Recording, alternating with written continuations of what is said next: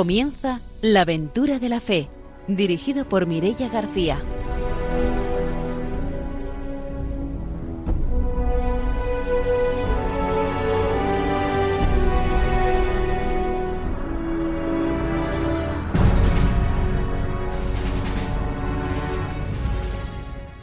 Buenas noches, empezamos un nuevo programa de la aventura de la fe. Saludamos a nuestros colaboradores. Hoy sí que por fin está con nosotros el Padre Arturo. Buenas noches, bienvenido. Muy buenas noches, ya con muchas ganas de estar otra vez en Radio María y en este nuevo horario y muy contento, ¿no? ya después de la experiencia veraniegas, el comienzo del seminario y bueno, pues ya el domo pasado también. Ahí estamos ahí en este mes de, de noviembre, pues para, para empezar ahí todo.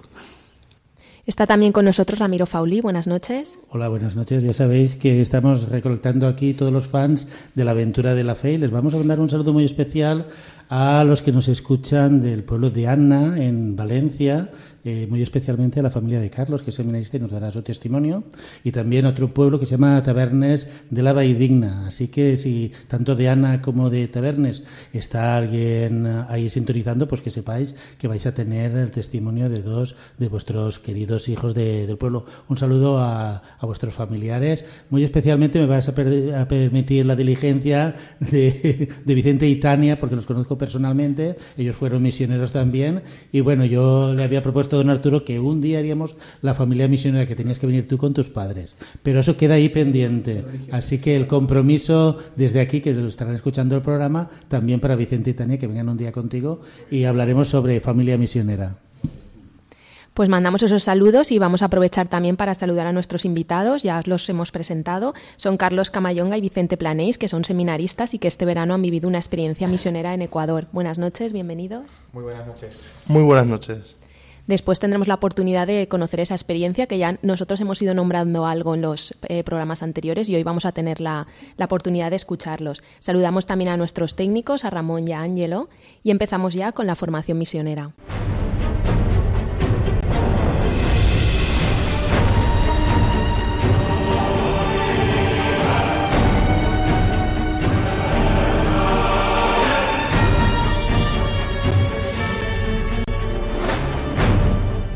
Don Arturo nos trae la formación misionera.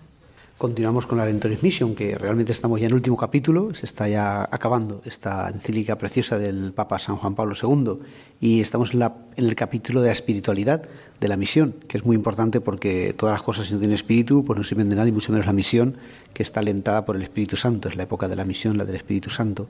Y este 189 tiene por título Amar a la Iglesia y a los hombres como Jesús los ha amado.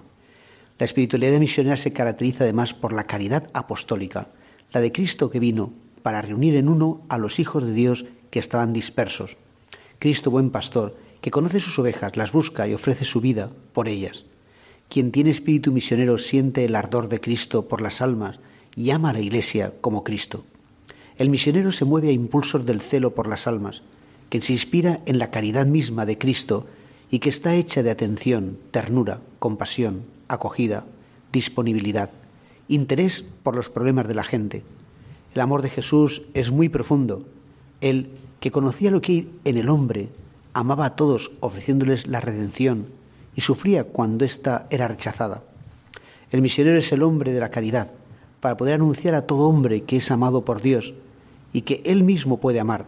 Debe dar testimonio de caridad para con todos, gastando la vida por el prójimo. El misionero es el hermano universal. Lleva consigo el espíritu de la Iglesia, su apertura y atención a todos los pueblos y a todos los hombres, particularmente a los más pequeños y pobres. En cuanto tal, supera las fronteras y las divisiones de raza, casta, ideología. Es signo del amor de Dios en el mundo, que es amor sin exclusión ni preferencia. Por último, lo mismo que Cristo, Él debe amar la Iglesia Cristo amó a la Iglesia y se entregó a sí mismo por ella. Este amor hasta dar la vida es para el misionero un punto de referencia. Solo un amor profundo por la Iglesia puede sostener el celo del misionero. Su preocupación cotidiana, como dice San Pablo, es la solicitud por todas las iglesias.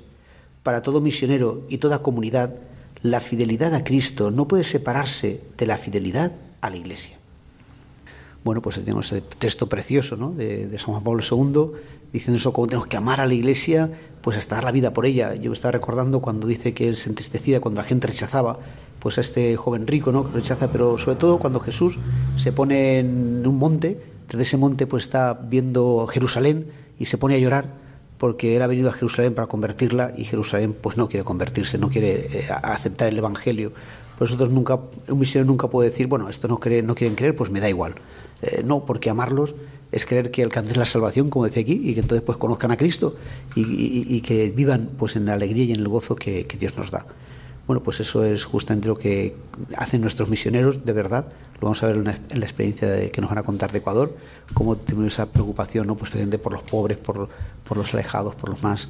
Y, ese amor, ¿no? De, la Iglesia por todos los hombres, por todas las personas. Sí, sobre todo señalar a los pequeños y los pobres, y me llama la sin exclusión. ¿eh?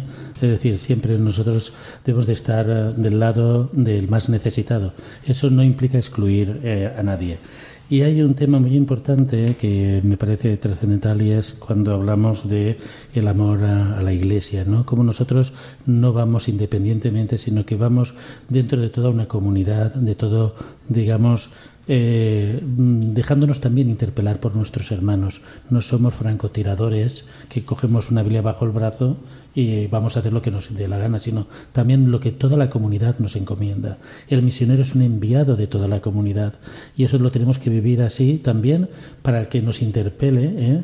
si verdaderamente nosotros estamos siendo enviados por la comunidad y respondemos a lo que nos manda el Espíritu o si hay, digamos, intereses personales, ¿no? Que a veces, es decir, tenemos ansias de hacer cosas buenas, ¿no? sin, sin, criticarlo, de hacer cosas buenas, pero tiene que estar en consonancia, en comunión con toda la comunidad cristiana, que es a través de la comunidad cristiana donde verdaderamente nosotros podemos dar, digamos, de lo que somos, dar de ese evangelio, porque la misma comunidad también nos interpela a que no seamos, digamos, hacedores o líderes de nuestra propia realidad, sino de meros transmisores de dar gratis lo que gratis hemos recibido. ¿Y es donde está Cristo? O sea, Cristo en la comunidad me estado hablando del amor de Cristo a la iglesia, ¿no? Ese amor tan grande de Cristo a la iglesia, pues también es ahí muy hermoso. Pues hasta aquí nuestra formación de hoy de la Redentoris Missio. Nos vamos ya con las noticias misioneras.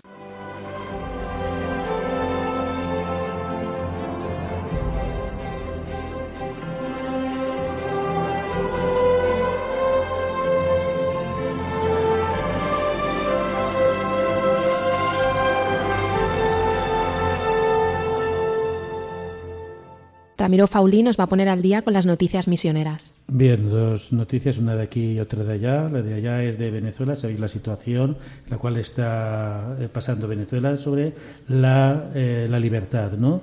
Mientras se publica un informe muy duro de Amnistía Internacional sobre la violencia, el derecho a la vida y la seguridad pública en Venezuela, al mismo tiempo que la comunidad internacional intensifica la presión sobre el gobierno del presidente Maduro, la Iglesia se une una vez más a las denuncias sobre los abusos perpetrados por el régimen contra su propia ciudadanía. Es un escándalo y una vergüenza que Venezuela tenga hoy 2.500 páginas web bloqueadas, además de 372 sitios de noticias también han sido clausurados, así como distintos portales de periódicos de, de larga trayectoria, como el Nacional ¿no? o el Pitazo en los cinco años de Nicolás Maduro, que ha llegado al poder, ha cerrado más de 40 emisoras de radio y más de 20 periódicos independientes. La Iglesia está apelando por la libertad de expresión. En estos días también me llamó la atención, tras la renuncia del cardenal de Caracas, cómo bueno, salió la noticia, cómo fue abuchedeado a la salida de la, de la catedral, ¿no? por personas, digamos, del régimen, simplemente porque se había puesto del lado de los pobres y porque había tenido que decir que el gobierno no estaba haciendo, digamos, el trabajo, ¿no? La Iglesia que siempre ha estado del lado de los pobres, aunque el gobierno se lo impida, pues siempre tendrá que proclamar la libertad del pobre y del, desposeído. ¿no? Desde aquí también mandar un saludo a Monseñor Urosa, que fue muchos años director de Caritas Nacional y era un hombre muy afable, muy tranquilo y muy fraterno. ¿no? Entonces, cuando tú has conocido a la persona y te dicen que lo han abucheado porque ha dicho algo en contra, eh, lo habrá dicho, digamos, con toda la caridad del mundo, porque era un hombre con un espíritu de grande de santidad. Y la segunda noticia es que se va a celebrar un encuentro del 16 al 18 de noviembre en Madrid para jóvenes que se estén planteando la opción misionera de varios años de por vida. Lo está organizando Ocasa Cristianos con el Sur y si alguien quiere participar de dicho encuentro se puede dirigir a la delegación de misiones porque a este encuentro solamente participan ya personas que llevan una trayectoria de vida de entrega en alguna institución de la Iglesia y que tengan contacto con las delegaciones de misiones o algún organismo de, de la Iglesia. Pues estas son las dos noticias que os quería dar. Pues después de las noticias nos vamos ya a conocer el testimonio de hoy.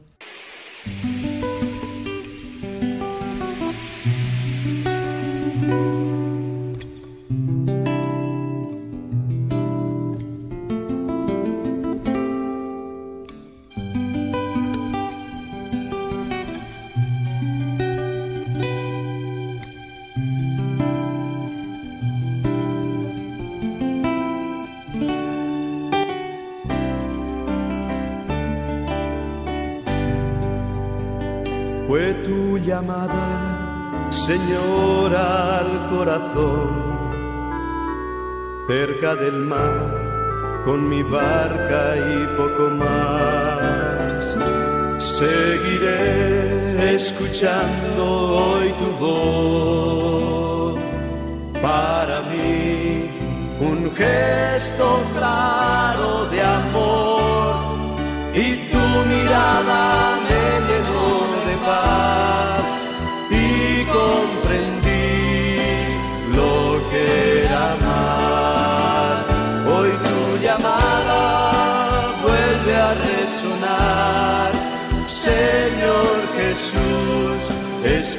día la puerta para andar.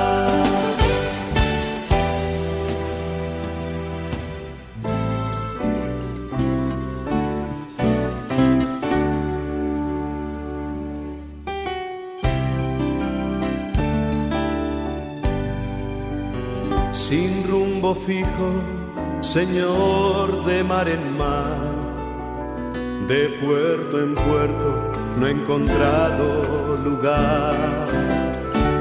Invoqué el mejor viento. Esta noche están con nosotros Carlos Camayonga y Vicente Planés, que son seminaristas de la Diócesis de Valencia y este verano han estado viviendo una experiencia misionera en Ecuador. Ya los hemos saludado antes. Buenas noches de nuevo.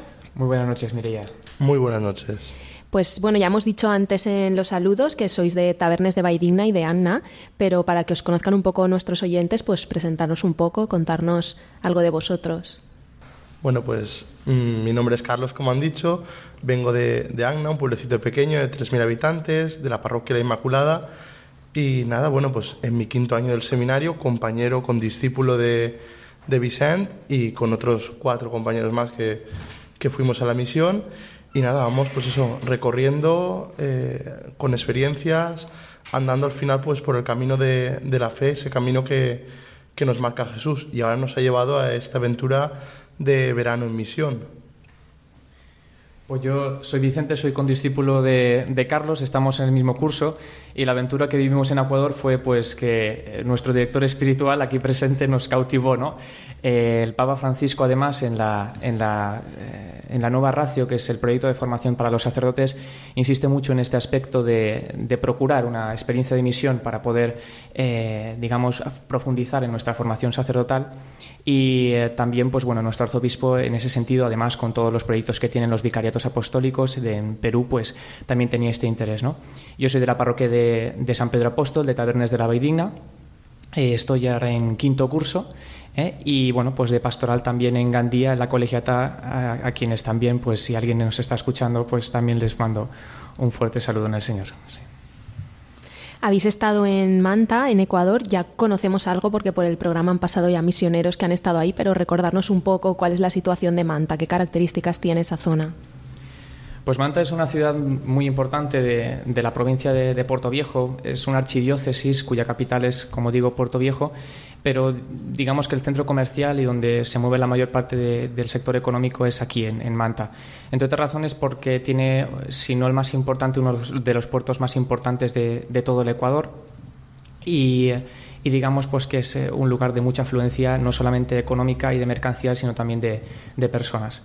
Eh, el número de gente se estima que alrededor de 200.000 personas ¿no? que viven allí y eh, aunque pudiese parecer un número mm, bastante grande, en nuestras ciudades pues se concentra incluso mucha más población pues en unos, no sé, unos quizás unos pocos kilómetros cuadrados. Allí en Manta la extensión es muy, muy grande para toda esa cantidad de gente porque hay muy pocos edificios y esta es una de las cosas que, nos sorprendió. ¿no? La gente, después lo, lo, comentaremos, pero vive normalmente en casas, en casas de, ya digo, eh, muy pequeñas y con mucha gente en ellas. Bueno, ¿y cómo fue lo de ir a, Ecuador? Habéis hablado de, que es un periodo de seminario, pero no sé cómo lo reciben los seminaristas, porque, claro, cuando uno va a un instituto misionero sabe que lo van a destinar a misiones, pero unos, eh, digamos, seminaristas que se preparan para la iglesia, digamos, local, para la diócesis de Valencia, eh, ¿cómo perciben el tema de la misión? Y no solamente que se lo puedan tratar teóricamente, sino que vas a pasar también por, por lo menos, al menos, conocer una experiencia misionera. Efectivamente, Ramiro, eh, misión, es misión igual también aquello que nos preparamos nosotros para, para nuestras parroquias, para nuestras comunidades. De hecho, hace falta mucha misión en España. Pero ¿cómo surge? Pues bueno, eh, gracias a que tenemos a, nuestro director espiritual, que es también el delegado de misiones, y bueno, pues va haciendo ese trabajo también con los seminaristas, ya hace unas, unas cuantas promociones que, que los seminaristas, eh, unas tres, cuatro, que los seminaristas pues participan y tenemos que dar las gracias pues eso que don Arturo pues siempre a tiempo y a distiempo usa esa caña de pescar y nos insiste constantemente. Y es verdad que a uno pues mm, le da pues a lo mejor os ha pasado cuando vais a institutos mm, a colegios a uno le da le da miedo dar ese salto como el salto a la vocación también no pero al final ve que, que es algo que es gracia y que es un regalo nos decía Ramiro que cómo lo, cómo lo acogíamos. La verdad es que siempre es, siempre es un motivo de gozo, entre otras razones porque la Iglesia en sí mismo es misionera y el seminarista o incluso cualquier fel católico que no tenga ese, ese, celo por las almas que nos decía el Padre Arturo en la, en la Redentoris Missio también pues esa, esa predisposición ¿no? por reunir a, uno a los hijos de Dios que estaban dispersos, como el mismo Jesús, el buen pastor, pues la verdad le faltaría algo. ¿no? Y yo personalmente lo recibí con mucho gozo, entre otras razones, como bien sabes que decías que conocías a mis padres, ¿no? pues mi, mi, mi vocación, incluso mi vida, pues proviene de, de las misiones, ¿no? de, de, bueno, pues de esa realidad misionera de la Iglesia. Mis padres se conocieron allá. ¿eh? Y entonces, por tanto, eh, cuando don Arturo me ofreció la posibilidad de ir, por supuesto que con muchísimo gozo y con muchísima alegría.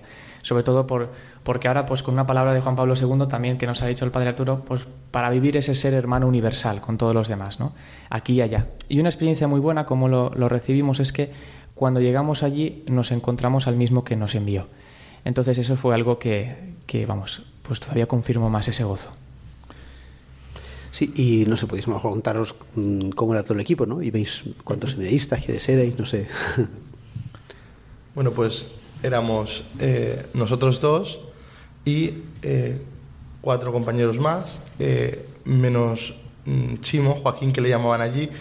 todos éramos condiscípulos, eso también fue algo bonito, hermoso, con discípulos, para quien no lo sepa, son aquellas personas pues que seguramente se ordenen juntos, entramos juntos y si Dios quiere nos ordenaremos juntos. Y es hermoso porque en el condiscipulado también se crea un vínculo especial, un vínculo de cariño y de cuidado, ¿no?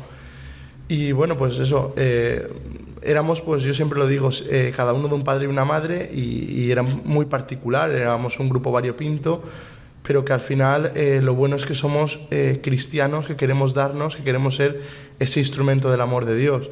Mm, entre nosotros pues sabíamos eso, eh, el más cabecilla, eh, la persona pues que le gustaba más tocar la guitarra o cantar, eh, aquella persona pues que pues que se cansaba más, personas más mayores, jóvenes, teníamos toda la variedad en el grupo.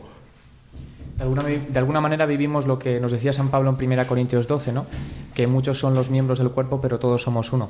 La verdad es que a pesar de, a pesar no, gracias también a la diversidad de, de los distintos carismas, eh, incluyendo por supuesto a, la, cabeza del Padre Espiritual, pues la verdad es que la misión fue, fue un auténtico éxito, ¿no? no por la cantidad de proyectos que hicimos, no por la cantidad de cosas, sino sobre todo porque eh, en los momentos de riesgo, de descentramiento, el Señor nos ayudaba otra vez a ponernos. Cuando uno más o menos flaqueaba, pues era otro, ¿no? el que ayudaba al otro en, sus, en sus debilidades. ¿no?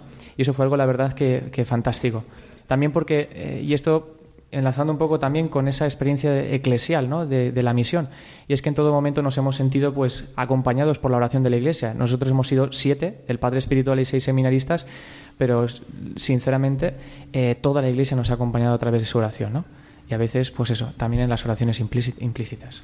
había unos cuantos comentos de clausura rezando por nosotros para por nosotros, ¿no? Para que fuera bien, la verdad es que fue una bendición. Allí mismo también, ¿no? Estuvimos también visitando un convento de clausura es curioso también cómo eh, el padre Arturo nos, nos primaba mucho eh, los retiros espirituales, ¿no? ese, ese tiempo de, digamos, de, descanso en el Señor. Claro, la misión era importante, pero la misión eh, tiene que ver de una fuente y al final la fuente es Cristo.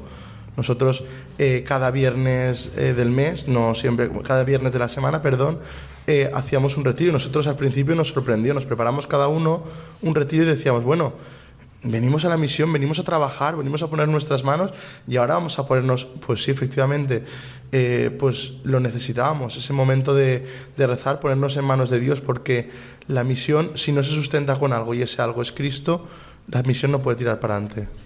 Eh, ir por un una temporada a la misión no presta para mucho, pero sí para conocer, ¿no? Por lo menos la, la realidad distinta, distintas realidades pastorales, distintas realidades sociales. ¿Cuáles, digamos, esas realidades que habéis podido compartir, ¿no? En este tiempo que habéis estado en, en Ecuador. Como te decía Ramiro, eh, nos encontramos aquel que nos había enviado, ¿no? Es el mismo Señor y es, es, fue algo precioso de encontrar que la fe que nosotros vivimos aquí, pues allí ya estaba expresada. Nuestra misión no ha sido empezar desde cero, ni empezar proyectos desde cero, sino que ya, ya había pues toda una estructura montada, ¿no? Hemos recogido lo que otros han sembrado. Y entre esas cosas, pues eh, se han de destacar la gran organización y la gran estructura en el ámbito de la catequesis. No solamente, digamos, por parte del sacerdote que se encargaba de, de la coordinación, sino de toda una subcomisión comisión de coordinadores que a su vez coordinaban todo un batallón de, catequistas para una gran cantidad de niños. No, no recuerdo exactamente el padre Arturo, 2.500 2.500 niños, imagínese. ¿no? Además, pues eh, sorprende mucho, sobre todo por nuestro contexto aquí de, Valencia, el hecho de ver eh, que nuestras parroquias, pues de algún modo u otro, pues están vaciando de jóvenes, ¿no? O por lo menos, más que vaciar, los jóvenes no vienen a la parroquia, ¿no? Que es lo que se está afrontando en el sínodo. Pues llamaba la atención que muchísimos eh, jóvenes, además coordinados en grupos, se preocupaban no solamente por, por, juntarse a rezar, sino además por una participación activa en la parroquia. Y, además en distintos ámbitos, si hacía falta una catequesis o si hacía falta pues, en el ámbito de los monaguillos. Y esto es otra realidad, ¿no? Eh, en los monaguillos, muchísimos monaguillos. En nuestras parroquias, pues también hay veces pues, monaguillos y demás que colaboran y, allí en Ecuador nos hemos encontrado que no solamente es que hay monaguillos y demás, monaguillos muy bien organizados. Nos contaba un compañero que una vez se acercó a una de las parroquias, ¿eh? esto lo cuento como anécdota, una de las, de las capillas y no había nada montado, ni el mantel, ni el altar, ni, ni los vasos sagrados y, les, y le pregunta al coordinador de la parroquia, oye, ¿y qué hacemos ahora si no hay nada hecho para celebrar la palabra? Y le dice, no, no, tranquilo, no te preocupes, lo van a montar los monaguillos. Y los monaguillos eran muchachitos de 8 o 9 años y lo hicieron de maravilla. Eh, estabais entonces eh, con la catequesis, has hablado, y realidades sociales que hayáis podido percibir distintas a, las que tenemos aquí. Efectivamente, la verdad es que mm, si nos ponemos en contexto, eh, cuando uno llega a la misión, cuando uno aterriza, que digamos, en Manta, mm, ya desde hace unos años las calles están asfaltadas, una mayoría de calles. Y claro, te ves, pues bueno, las tiendas, tal, de diferente manera, pero bueno, ves una similitud a España, que digamos, ¿no? A lo mejor a barrios más pobres de España, de Valencia, por ejemplo. Y claro, dices, bueno, y te ves a unos chavales jóvenes con el móvil, eso no les faltaba. Dices, bueno, ¿qué misión he venido a hacer? Pero claro, luego entras a las casas, ves cómo vive la gente, ves cómo la realidad social es muy diferente. A veces sí, la globalización hace que quieran tener un aparato telefónico, un aparato electrónico, pero la verdad es que mm, les hace mucha falta.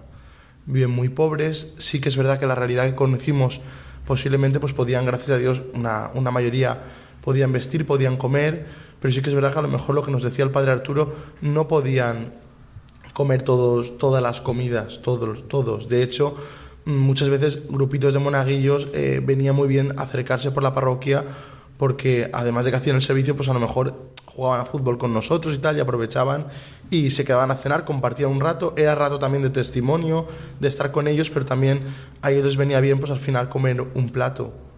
¿Habéis estado todo el tiempo en la misma parroquia? era, digamos que, una circunscripción parroquial, porque en una parroquia sí que hemos estado, lo único que a cargo de esa parroquia estaban otras cinco capillas, en total seis templos de culto, ¿no? Estamos hablando de una población de 10.000 habitantes. 80.000 más ah, o menos. 80.000 habitantes. 80.000 habitantes, sí, para un sacerdote. Ahora, gracias a Dios, pues le han enviado un, un vicario, ¿eh?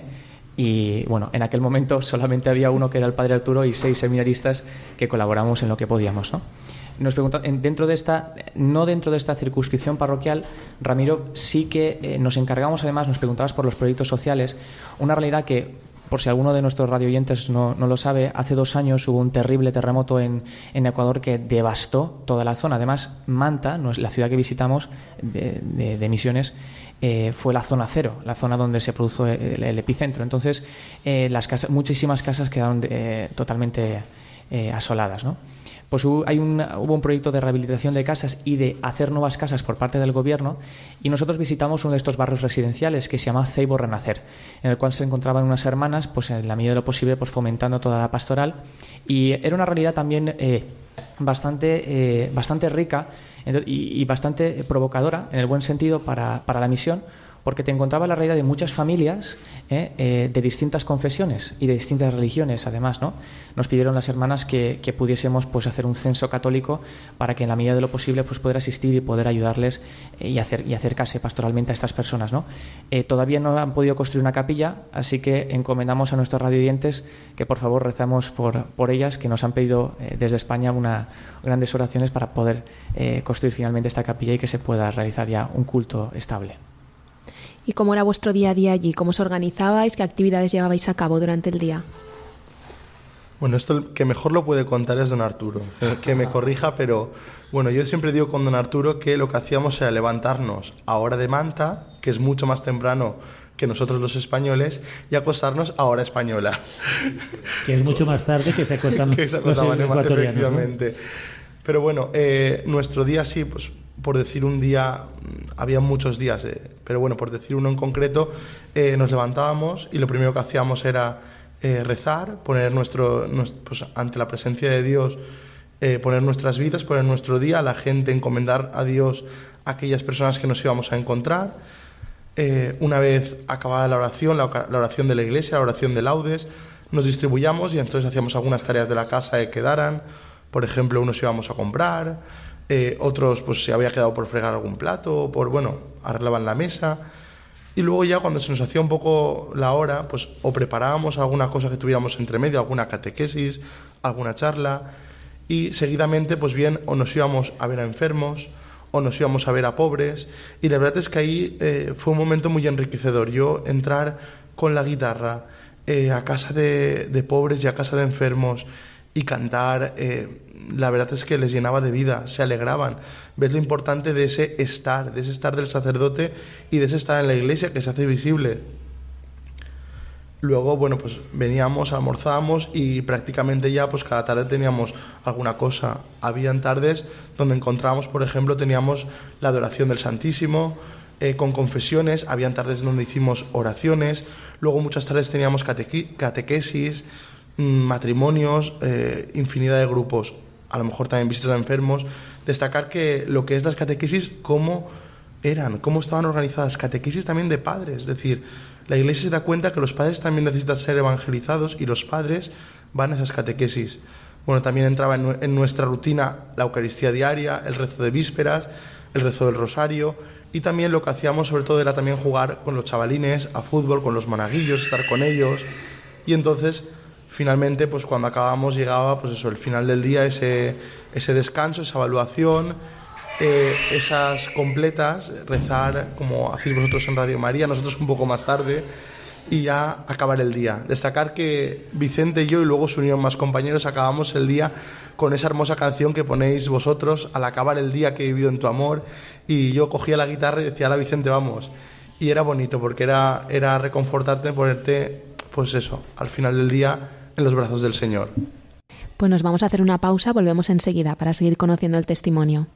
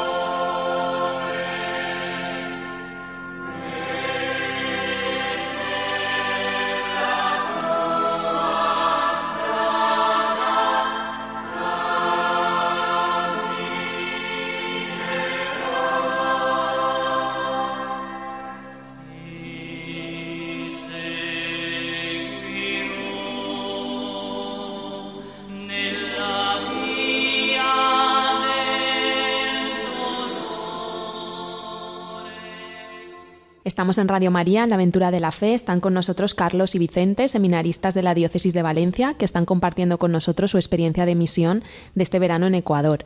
Ellos han estado en Manta, un sitio donde hay misioneros valencianos. ¿Habéis tenido la oportunidad de coincidir con ellos? Efectivamente, hemos coincidido tanto con el padre Ramón como, como, con el padre Rafael Ventosa. Con los dos. Es verdad que el padre Ramón era aquel que llevaba la parroquia y entonces en ese mes que fuimos nosotros, él aprovechó para venirse a Valencia y descansar. Y el padre Rafa estaba en la parroquia de Puerto Viejo, parroquia en la que nosotros fuimos dos fines de semana. Vimos también la realidad, muy diferente a la realidad de Manta. Y luego él ya hizo el cambio, porque él eh, se quedaba de vicario a ayudar al padre Ramón. Tener en cuenta que mm, las parroquias, pues eso son seis templos de culto, mucha gente a la que llevar y una persona solo, un sacerdote solo, pues es verdad que es una parroquia muy bien organizada, pero no llega a todos. Para los que nos estamos preparando para ser sacerdotes, eh, los seminaristas, es muy importante pues eh, los testimonios de aquellos que van por delante de nosotros. Haber visitado Manta y, más en concreto eh, unos sacerdotes y aún más que sean valencianos, ¿no? pues también ha sido un, gran testimonio para nosotros. El padre Ramón, corríjame don Arturo, creo que lleva 14 años allí, ¿no? En cuatro años en Ecuador y ocho años en la parroquia esta. Sí, estuvo en el Puyo, en la selva también, sí. Exactamente. Y luego el padre Rafa se acaba de ordenar ahora a principios de, año, ¿no? Eh, el padre Rafa se va a quedar allí en, en Ecuador porque está encardinado allí y el padre Ramón pues hasta que Dios quiera, ¿no? Le decía que te decía que es un, gran testimonio también para nosotros porque hemos podido conocer pues esa, esa, gran labor que hacen dos sacerdotes ¿no? y cómo se concreta la fidelidad al Señor después de tantos años ¿no? y en el caso de Rafa pues despegando ahora ¿no? esa fidelidad al Señor con la preocupación por, por las parroquias eh, la encarnación en una realidad cultural totalmente distinta ¿no? después de haberse criado pues durante su juventud incluso su preparación en el seminario aquí pues eh, después irse para allá saberse adaptar pues todo eso también a uno le hace en cuestionar pues esa gran maleabilidad o esa universalidad ¿no? que nos hablaba el Papa Juan Pablo II a la hora de, ejercer nuestra misión. Por eso en ese sentido pues también desde aquí les mandamos un fuerte abrazo eh, y, un agradecimiento pues por su fidelidad y por su entrega al Señor. No sé si habéis tenido ocasión de visitar o conocer a algún seminarista allí de, la diócesis. Eh, el poder compartir con seminaristas eh, de otras diócesis y de otras realidades distintas, pues no sé, que pudiera ser interesante, ¿no? Pues en la parroquia, eh, concretamente habían dos seminaristas. en la diócesis, que es el, supongo que es la pregunta que más se, se hace cuando uno llega a la diócesis, ¿cuántos seminaristas hay? Pues primero voy a decir el número de, habitantes de la diócesis. Hay 1.200.000, ¿no? Y seminaristas habían 25 aproximadamente, ¿no? En nuestra parroquia, que ya digo que si no es la, si no es la más grande, es una de las más grandes de, Manta, y como digo, Manta es una, de las ciudades más importantes de la diócesis, eh, habían dos seminaristas en la parroquia de San Patricio. Y pues la verdad es que pudimos compartir con ellos eh, pues el tiempo que pudieron estar, porque justo coincidió que una de nuestras semanas allí era una de las semanas que ellos tenían de descanso en el semestre y la verdad es que nos acompañaron allá donde, donde hizo falta, en la medida de lo posible apoyaron pues pastoralmente, indicándonos pues algunas, algunas cuestiones de tipo cultural, eso es importante aunque no lo parezca, y también pues, eh, pues una forma de vivir la espiritualidad, ¿no? Vicente Blasio y Brian, desde aquí también pues un fuerte abrazo.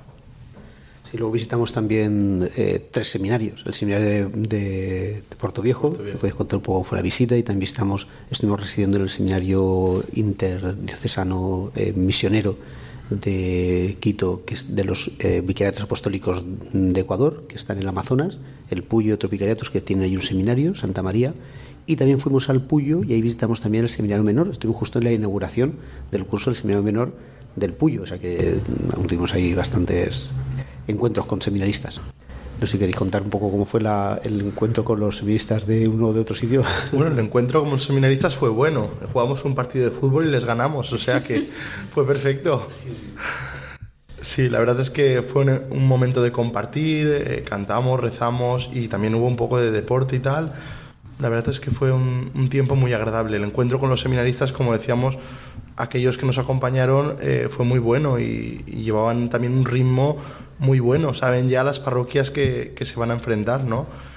Y, eso, es decir, los, seminarios que visitamos muy bien. Eh, de alguna manera, eh, el que menos pudimos contactar, por así decir, fue el del Puyo, que estábamos un poquito maritos y además eran, eran chavalines pequeños y tal, Y, y eso, nosotros, pues por una, una, enfermedad que tuvimos allí, pues nos fuimos a, a, comer a casa, entonces estuvimos un rato corto, pero el rato muy, muy bueno. Ya les digo, yo recuerdo con mucho cariño aquel partido de fútbol, yo no soy nada futbolista, muy, muy poco deportista, pero bueno, me puse también las botas porque creo que la misión conlleva eso, tienes que hacer también hasta lo que muchas veces no te gusta y si por el reino de Dios tienes que ponerte unas botas de fútbol, te las pones y punto. Sí, eh, a mí veo un aspecto que me gustaría un poco comentar y habéis hablado antes de que había muchos monaguillos ¿no? y mucha colaboración. Me gustaría un poco ver cómo era eh, bueno, de aquí de una parroquia que a lo mejor estamos acostumbrados entre semana a un grupito más o menos, eh, bueno, caso de personas, a llegar a un sitio donde hay mucha gente joven, que a veces tenemos la idea de la misión que allí está todo por hacer y de repente te encuentras con lugares donde hay un florecimiento, ¿no? Un florecimiento de, de la organización pastoral y también pues nos, nos cuestiona, ¿no? Nos cuestiona nuestro quehacer. ¿Cómo ha sido para vosotros? Efectivamente, gente, gente joven y gente comprometida.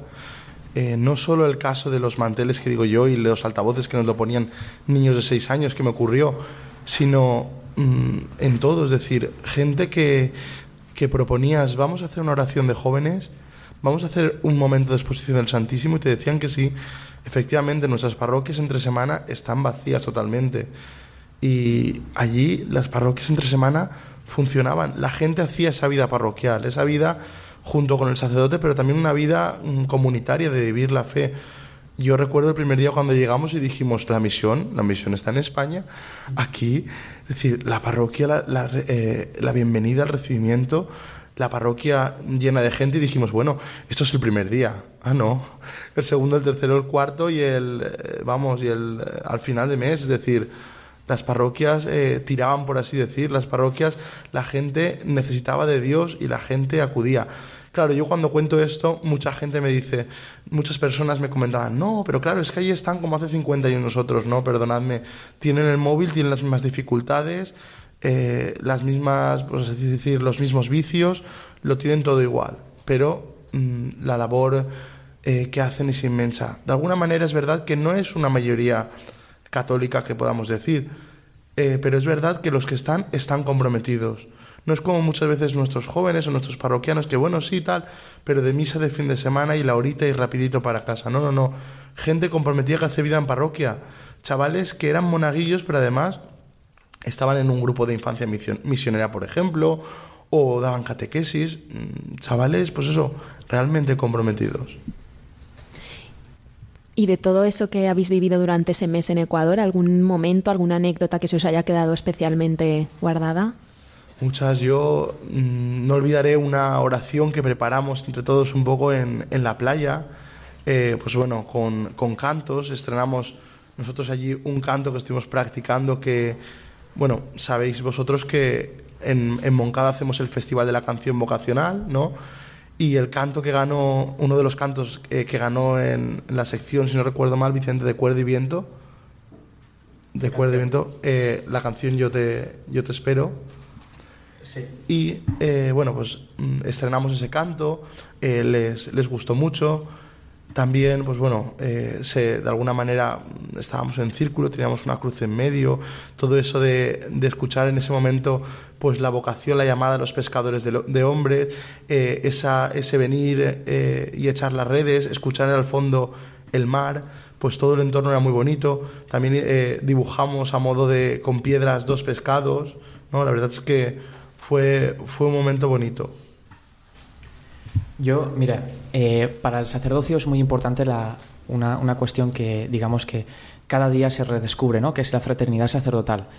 Eh, yo destacaría de, la misión pues esa gran labor misionera y, esa fraternidad con la que, hemos podido vivir entre nosotros, ¿no? Eh, con el padre Arturo y, nosotros seis, los seminaristas. Si Dios quiere, pues un día seremos sacerdotes ¿no? y tendremos que compartir pues, una misión pastoral, bien aquí en Valencia o en los vicariatos apostólicos, quién sabe. ¿no? Y la verdad, el hecho de poder haber, poder haber vivido una, una misión de una manera muy intensa, antes Carlos comentaba cuál era nuestro ritmo. Eh, Mireia, desde lo que es eh, poner los pies en el Señor, poner los ojos en el Señor y poner toda la vida en el Señor, pues desde ese, desde ese marco nosotros nos movíamos, pero vamos, en el horario, pero, pero corrido, sin parar, ¿no? Entonces, claro, eh, pues ese ritmo tan, tan fuerte, pues a uno a veces le pone a prueba, ¿no? Pone a prueba pues las limitaciones humanas que uno tiene. Y el hecho de haber vivido, pues ya digo, esa presencia de la Iglesia a través de su oración, esa presencia del Señor y esa fraternidad vivida, recuerdo que una vez así de forma anecdótica, pues comentábamos, ¿no? Pues incluso podríamos estar en un arciprestazgo, ¿no? Juntos, porque la verdad es que, funcionamos muy bien y, bueno, pues sobre todo pues gracias al Señor y también al Padre Arturo que nos supo coordinar muy bien. Eso que dice Vicente es, hermoso porque al final nosotros es verdad que en el seminario convivimos, estamos juntos, digamos que, pues eso, que, tenemos una vida en, en comunidad, pero bueno, de alguna manera de puertas para adentro, pues uno tiene su habitación, su momento de estudio, su mesa, su escritorio, su ordenador, y allí lo teníamos que compartir absolutamente todo. Camas, ronquidos, no ronquidos, es decir, todo se compartía. Y eso también es bueno, es decir, porque nos ayuda una hermandad sacerdotal que, pues eso, que tenemos que tener claro que nosotros no somos sacerdotes para vivir a solas y nuestras comunidades no son pequeños guetos, sino que somos unas parroquias en salida, como decía el Papa Francisco, ¿no? Y, y nuestras parroquias pues son modos de vivir y olvidémonos de las parroquias que son tres y cada parroquia es una y es un gueto, no, no, no, esa, esa comunidad y esa fraternidad sacerdotal. Para nosotros, como decía Vicente, ¿podíamos ser un arciprestado juntos? pues claro, sería un reto como todo, pero, pero sería hermoso también. Y, eso, vivir con compañeros, con lo, eh, con lo que los compartes todo, y eso es momentos buenos, pero también momentos malos. Es muy hermoso, la verdad. Pues fue un ritmo que, que, es difícil a lo mejor que lo podamos mantener durante todo el año, el ritmo así, ¿no? Pero el ritmo nos ayudó mucho porque el tener tantas cosas que hacer, tanta gente esperándote, ellos prepararon convivencias para monaguillos, convivencias para jóvenes, para matrimonios, estaban preparadas, pero acudimos también a, a, ellas, ¿no? Y, y, eso pues te, te hace mucho, ¿no? Te, te, ayuda porque estira de ti, el que sepas que hay tanta gente que... Y ellos la verdad es que tienen una capacidad muy grande de, de acogida y también de escucha, ¿no? O sea que daba gusto de poder dar una catequesis, de una homilía, y hicieron muchas cosas que a lo mejor pues no habrían podido hacer aquí o no han hecho nunca, ¿no? Pues eso, como hacer una celebración de la palabra, eh, los que les tocó esa tarea, y, luego también el que cada uno pudiera hacer lo que pues más podía hacer, ¿no? Es decir, bueno, pues yo haré esto, pues yo haré el otro, ¿no? Porque había mucho trabajo pues para, para todos, yo creo que eso también fue muy enriquecedor y de hecho, pues yo, ellos, tanto como los del año pasado también, fueron otros seis, también vinieron aquí a dar testimonio, que vino Juan Huguet y no sé con quién vino, y también dijo eso, dijeron lo mismo, ¿no? que les ha ayudado mucho en su discernimiento vocacional y para querer sacerdotes, porque ahí ves ¿no? todo lo que un sacerdote puede hacer el día de mañana y lo que pueden hacer ellos pues con esa misión tan grande, tanta gente pues esperando ahí para, para recibir y encontrarse con Cristo. Yo quería preguntaros, antes has dicho más que parroquial, circunscripción parroquial, ¿no? Eh, me parece que es un, un, modelo, ¿no? De cómo un sacerdote tiene que atender una inmensa población y no la puede atender por él mismo si no cuenta con equipos de base, ¿no? Eh, ¿Hasta qué punto la experiencia de haber visto una pastoral de equipos de base contribuye también a una apertura, a una dimensión pastoral que no estamos a lo mejor ni acostumbrados ni a funcionar en equipo, ni, ni los grupos, ni, ni los sacerdotes? No sé cómo ha sido vuestra experiencia. Pues yo ahí te diría dos cosas, Ramiro. La primera que creo que es una, un auténtico testimonio del pueblo de Ecuador y más concretamente de la parroquia San Patricio, eh, su gran capacidad de organización y de, coordinación, ¿no? de trabajo en equipo en comunión con el, con el párroco. ¿no? En ese sentido, pues insisto, recogimos lo que ya otros habían sembrado, ¿no? como supongo que habremos sembrado algo que otros recogerán. Eh, digo que esto también ha sido para nosotros una gran, una gran imagen, ¿no? Y ya plasmada, concretada, eh, de lo que nosotros llevamos viendo, que es una de las necesidades de, nuestra realidad concreta, ¿no? Eh, pues la gran, ese redescubrimiento de los laicos, ¿no? O la, la necesidad de coordinarse pastoralmente con ellos. Eh, también, pues eso, desde una sana teología del laicado.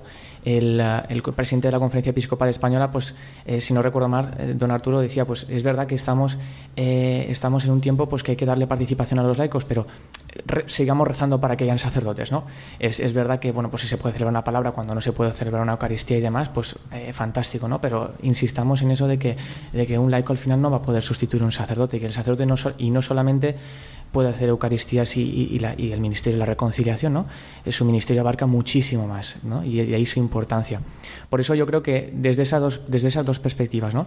Desde un serio compromiso eclesial, no solamente el de los seminaristas o de los sacerdotes, sino de toda la Iglesia, de cuidar por sus sacerdotes y por los que vengan, ¿no? para que haya muchísimos más, sino también el hecho de que eh, la necesidad de fomentar una fraternidad sacerdotal entre los sacerdotes y eh, una mayor coordinación de, equipos para unir fuerzas en esa misión que Jesús nos ha encomendado de reunir a todas las ovejas en un mismo rebaño. Sí, sí, se ve que la mies es mucha y aunque fueran todos los laicos y todos los curas, son pocos aún, o sea que no es para decir no, quita, no, no, no, sumar.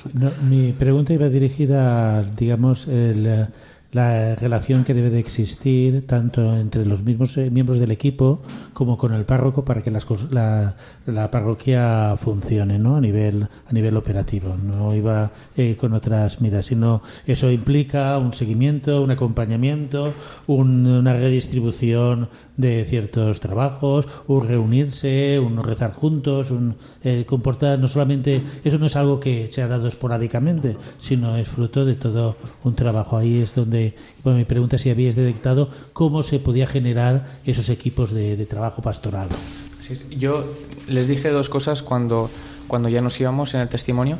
Yo creo que lo fundamental es eh, vivir con radicalidad el seguimiento de Jesucristo creo que no valen hasta la mitad o hasta aquí sí, pero eh, luego, digamos, acepto o dejo pasar una rencilla con este catequista o me permito el lujo de distanciarme ¿no? de, esta, de este monaguillo. Creo que hay que vivir con radicalidad el seguimiento a Jesucristo y eso implica identificarse con Él en todo, incluso en la cruz, ¿no? porque quien vive como Él, pues acaba como Él. ¿no? Y en ese sentido, pues creo que desde esa radicalidad que implica una paciencia pues infinita, que es capaz de derramar sangre por el otro, una capacidad de amar hasta el punto de sufrir, eh, una capacidad de, pues, pues eso, que todo es gracia eh, y tanto, pues desde ahí eh, empezamos a plantear todos los proyectos pastorales. Claro, pues ahí implica una gran dedicación por parte del sacerdote, disponibilidad por parte del laicado y luego evidentemente una coordinación que no busca protagonismo, sino ante todo pues el último puesto para el servicio del reino de Dios. ¿Y cómo ha sido la vuelta a vuestra realidad después de haber vivido todo eso? ¿Ha sido duro o...? Aún está, que digamos, eh, reposando, aún está haciendo también sus efectos, el Señor va trabajando en ello. Pues mira, decir, cuando vas allí te encuentras, pues en principio, pues también muy limitado. Es verdad que tú pones tus manos, eh, tú eres el instrumento de Dios y lo demás el Señor te lo da por añadidura, ¿no? Pero es verdad que tú te sientes limitado, te sientes frágil y eso también hace que, bueno, pues muchas cosas que van surgiendo, pues que tú te las guardes, te las plantees y ahora es momento pues de ir preguntando al Señor, de ver qué quiere de ti. Es verdad que la vuelta no, no ha sido dura, eh, ha sido una, una, vuelta bonita, la gente nos, nos, esperaba. Tampoco nos dio mucho tiempo porque enseguida, eh, al día siguiente entramos al, al, seminario, no hubo, no hubo mucho tiempo para, digamos, descansar, reposar, no, enseguida a la marcha y a la tarea, que al final es, es lo que toca. Pero bueno, sido una vuelta eh, mm, diferente. Ha sido una vuelta diferente porque, claro, ahora las cosas las ves, el otro día lo comentaba Vicente mientras cenábamos, eh, las cosas las ves también de diferente manera, de diferente perspectiva. Te hace plantearte muchas cosas y ver una realidad diferente, decir, esto eh, yo aquí lo vivo de una manera, pero hay otros sitios que lo viven de otra. Yo creo que también relativizas mucho las cosas. Eh, yo, por ejemplo, en el ámbito de la comida, pues ahora lo relativizas mucho y eso que, uno, no, no, no, pasamos mucho hambre ni hambre y comimos bien, o sea, no, no nada de lujos, pero comimos muy bien. Eh, relativizas mucho, ¿no? A veces, pues esas, esas, eh, esas quejas un poco egoístas. Después también, a veces, pues en las familias, ¿no? Que por una gotera te haces un mundo o no lo sé, que, te, quejas de todo el gobierno, de la sanidad, de no todo, todo está mal, no relativizas mucho esas cosas, no porque dices, ay, pero en otros países están peor, y tú te consuelas con, no, no, no, a ver, hay que apostar por lo mejor y en cada país, evidentemente, pero sobre todo lo que uno hace cuestionarle es la forma, porque fíjense que a pesar de los, de, digamos, algunas limitaciones o algunos, una falta de recursos que de los que nosotros sí que disponemos, la gente tenía una grandísima disponibilidad, una grandísima acogida y una capacidad de salir a por la misión, ¿no? También ellos en sus propios lugares de origen. Y eso es algo que a uno le cuestiona mucho desde la fe, como cristiano, ¿no? Y mucha alegría, ¿no? Se le veía con mucha alegría. Además, tú te encuentras con las personas y no las, bueno, te, te, te, te edifican a ti, ¿no? Decir, todos van, pues, eh, como nosotros, ¿no? Tienen una cultura, están bien vestidos, están, bueno, es una maravilla. Es decir, eh, se preocupan mucho más de, de, de, de, ir elegantes, de ser educados, de hablar bien que nosotros. O sea que en ese sentido, pues casi son un ejemplo, ¿no? Para, para nosotros. La gente puede pensar otra cosa, ¿no? Pero no, eso es así. Sí, son muy. Yo lo iba a decir antes cuando preguntabas, Ramiro, sobre los monaguillos. Yo iba a decir que son todo terreno y además están muy espabilados. Están muy espabilados. Gentes y muchachos de 17, 18 años. Eh, a mí me sorprendía la gran capacidad de, organizar, de, de, de dirigir y además de responsabilidad. ¿No? Es algo también admirable en ellos. Sí, cuando los, los bautizos, por ejemplo, organizaban todo ellos, pero en la misa en cualquier momento ellos ponían no solo los manteles, sino también las municiones, el, el misal, las formas, sacarlo todo, es decir, abrir la iglesia, cerrarla, eh, un montón de, de, de, tareas. Ahí viene también un poco lo que tú de, lo que tú decías, lo que comentabas aquello del papel del laico junto con el sacerdote, ¿no?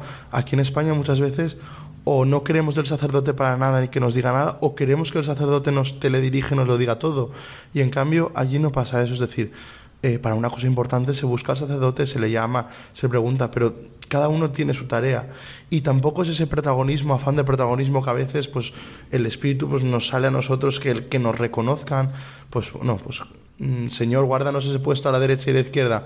Pues como decía antes Vicente, en ese protagonismo, pues no, no lo tienen. No es Señor cura que ha abierto la, la iglesia, ¿eh? que la ha abierto para que lo sepa. No, no, no. Eh, esa organización, cada uno tiene claro lo que, lo que tiene que hacer y la verdad es que la responsabilidad es inmensa. Pues muchas gracias, Carlos y Vicente, por haber compartido vuestro testimonio con nosotros. Eh, la aventura de la fe volvemos dentro de 15 días. Mientras tanto, podéis seguirnos en Twitter, en Facebook y también podéis contactar con nosotros a través del correo electrónico laventuradelafe@radiomaria.es. Buenas noches.